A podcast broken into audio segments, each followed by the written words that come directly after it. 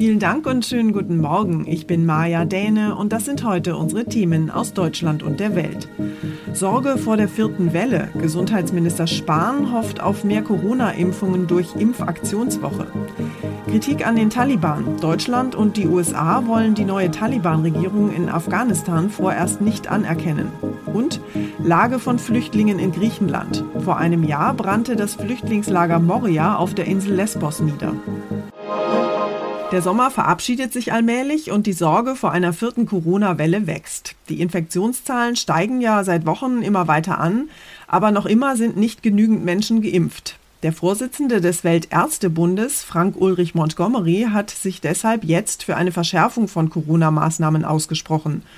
Um die vierte Welle zu brechen, bevor sie dramatisch wird, sollte man jetzt bundesweit überall dort, wo es möglich ist, eine 2G-Regel einführen, sagt Montgomery.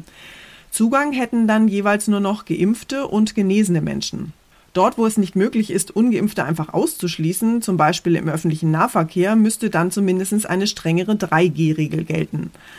Auch RKI-Chef Wieler hat mit drastischen Worten vor einem neuen Corona-Herbst gewarnt.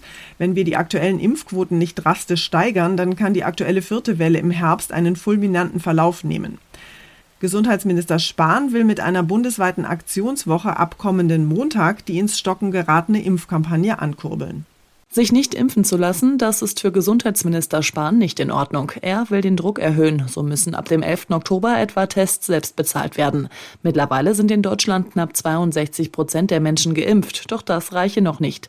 Auf Intensivstationen werden laut Spahn und RKI-Chef Wieler momentan vor allem nicht geimpfte Menschen wegen Covid-19 behandelt. Jetzt gehe es darum, das Gesundheitswesen nicht zu überlasten, so Spahn. Montag startet eine bundesweite Aktionswoche. Leben statt Lockdown, so das Motto der Impfkampagne.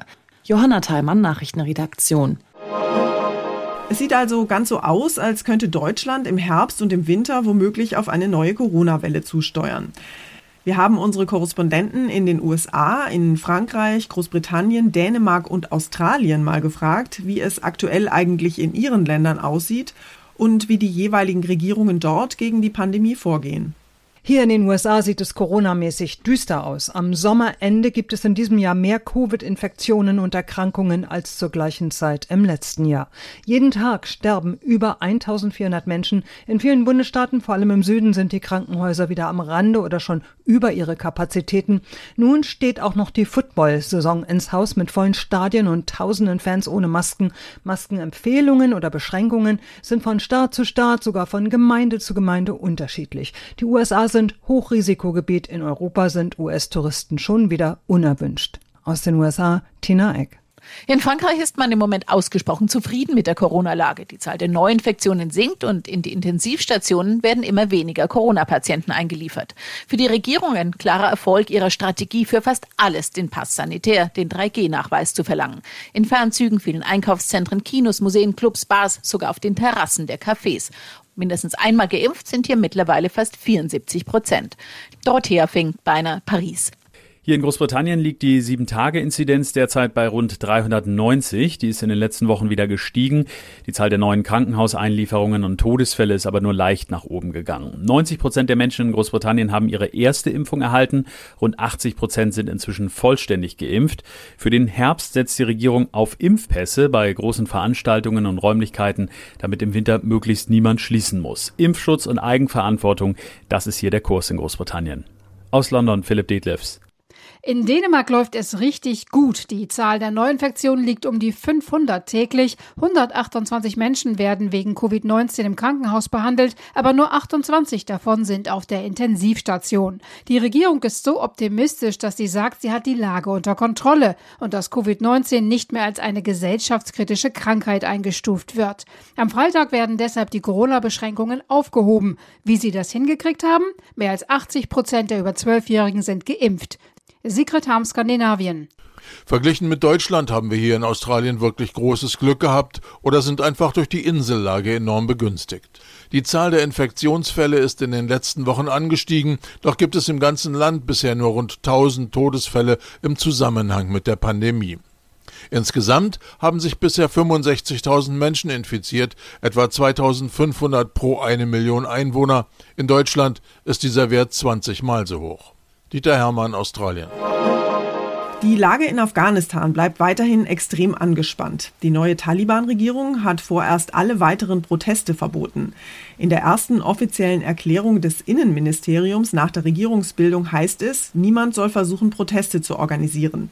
In der Hauptstadt Kabul und mehreren Provinzen waren ja in den vergangenen Tagen immer wieder Menschen für Frauenrechte und mehr Freiheit auf die Straße gegangen.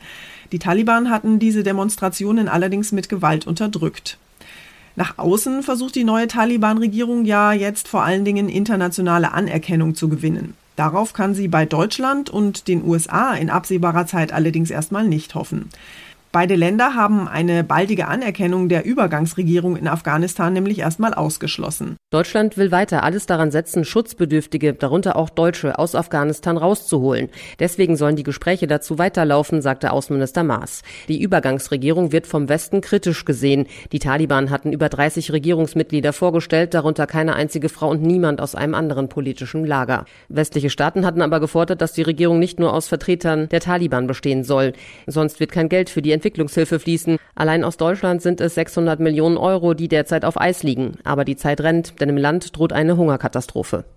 Tine Klimach, Nachrichtenredaktion. Sie erinnern sich sicher noch an die furchtbaren Bilder aus Griechenland vor einem Jahr, als dort das Flüchtlingslager in Moria auf der Insel Lesbos brannte. Das Feuer war mitten in der Nacht ausgebrochen. 12.000 Menschen mussten aus ihren notdürftigen Unterkünften vor den Flammen fliehen. Heute, ein Jahr nach dem Feuer, ist das Lager zwar wieder aufgebaut, aber die Lage für die Flüchtlinge dort ist nicht viel besser geworden. Hilfsorganisationen kritisieren die griechische Migrationspolitik auf den Inseln des Landes. Auch ein Jahr nach Moria habe man offenbar nichts gelernt. Im neuen Camp nahe der Küste leben heute rund 3500 Menschen in Zelten. Das Lager ist weit davon entfernt, die europäischen Standards zu erfüllen. Es ist aber auch nicht so schlimm wie das ausgebrannte Lager von Moria. Dort nämlich lebten vor noch einem Jahr etwa 20.000 Menschen, die meisten in Hütten, die aus Pappkarton und Plastikplanen gebaut waren. Aus Athen, Takis Safos. Unser Tipp des Tages heute für alle Autofahrer, die bald wieder Winterreifen brauchen. Der Spätsommer bringt uns gerade noch mal so richtig schöne sommerlich warme Tage. Und da denken die meisten an Gartenparty, Fahrradtour oder vielleicht ein letztes Bad im See. Der Winter ist scheinbar noch weit weg. Wieso sollte man also ausgerechnet jetzt im schönsten Spätsommer an Winterreifen denken? Ronny Thorau aus unserer Serviceredaktion findet allerdings, dass genau jetzt die beste Zeit ist, sich darum zu kümmern. Ronny, draußen ist es ja gerade noch mal so richtig Sommer. Wieso soll ich da jetzt schon an kalte Novembertage, eisglatte Straßen und Winterreifen denken? Ja, weil Winterreifen so ein typisches Beispiel sind, wo alle erst dran denken, wenn es kurz vor knapp oder eigentlich schon zu spät ist. Wenn der erste Kälteeinbruch da ist und die Nächte frostig werden, dann wollen auf einmal alle wechseln und die Werkstätten werden dann überrannt. Der ADAC und andere Experten empfehlen ja, Winterreifen von O bis O zu nutzen, also von Oktober bis Ostern. Und das heißt, am besten macht man jetzt einen Termin für Anfang Oktober. Dann hat man schon mal seinen Termin und kann die Temperaturkurve ganz entspannt nach unten verfolgen. Aber eine Pflicht, Winterreifen ab 1. Oktober am Auto zu haben, die gibt es ja nicht, oder? Nein, es gilt da keine generelle Pflicht, aber man braucht Winterreifen, wenn es die Situation erfordert. Also wer bei Glatteis oder Schnee mit Sommerreifen unterwegs ist, dem drohen Geldbußen und ein Punkt in Flensburg. Das heißt also, wer im Oktober auf Sommerreifen fährt und das Wetter mitspielt, hat kein Problem. Aber wenn der Wintereinbruch kommt, dann müssen die richtigen Reifen drauf sein. Und da manche ja auch gar keine eingelagerten Winterreifen haben, sondern sich erst welche bestellen müssen, sollten die erst recht jetzt schon mal an die Bestellung denken, bevor dann die Lieferzeiten länger werden warum Sie mitten im Spätsommer schon an Winterreifen denken sollten. Dankeschön, Ronny. Und zum Schluss geht es hier bei uns um eine Festtagstorte mit extra langem Haltbarkeitsdatum. In Lübeck haben Archäologen bei Ausgrabungen nämlich einen ungewöhnlichen Fund freigelegt, und zwar eine fast 80 Jahre alte Torte. Der Kuchen ist erstaunlich gut erhalten. Es handelt sich offenbar um eine Nusstorte, komplett mit feiner Krokantummantelung, Glasur und Spritzdekor. Offenbar war das Backwerk bei einem Bombenangriff auf die Stadt Lübeck in der Küche eines Wohnhauses unter Schuttbergen begraben worden und hat dort die letzten Jahrzehnte gut gekühlt und bestens konserviert überstanden. Die Torte ist das einzige archäologisch freigelegte Feingebäck seiner Art in Norddeutschland und ein überaus bedeutsamer Fund, sagt der Leiter des Bereiches Archäologie in Lübeck. Deshalb soll die Torte jetzt konserviert und demnächst dann auch ausgestellt werden. Essbar ist sie allerdings wohl leider nicht mehr. Das war's von mir für heute. Ich bin Maja Däne und wünsche Ihnen einen guten Start in den Tag. Tschüss und bis morgen.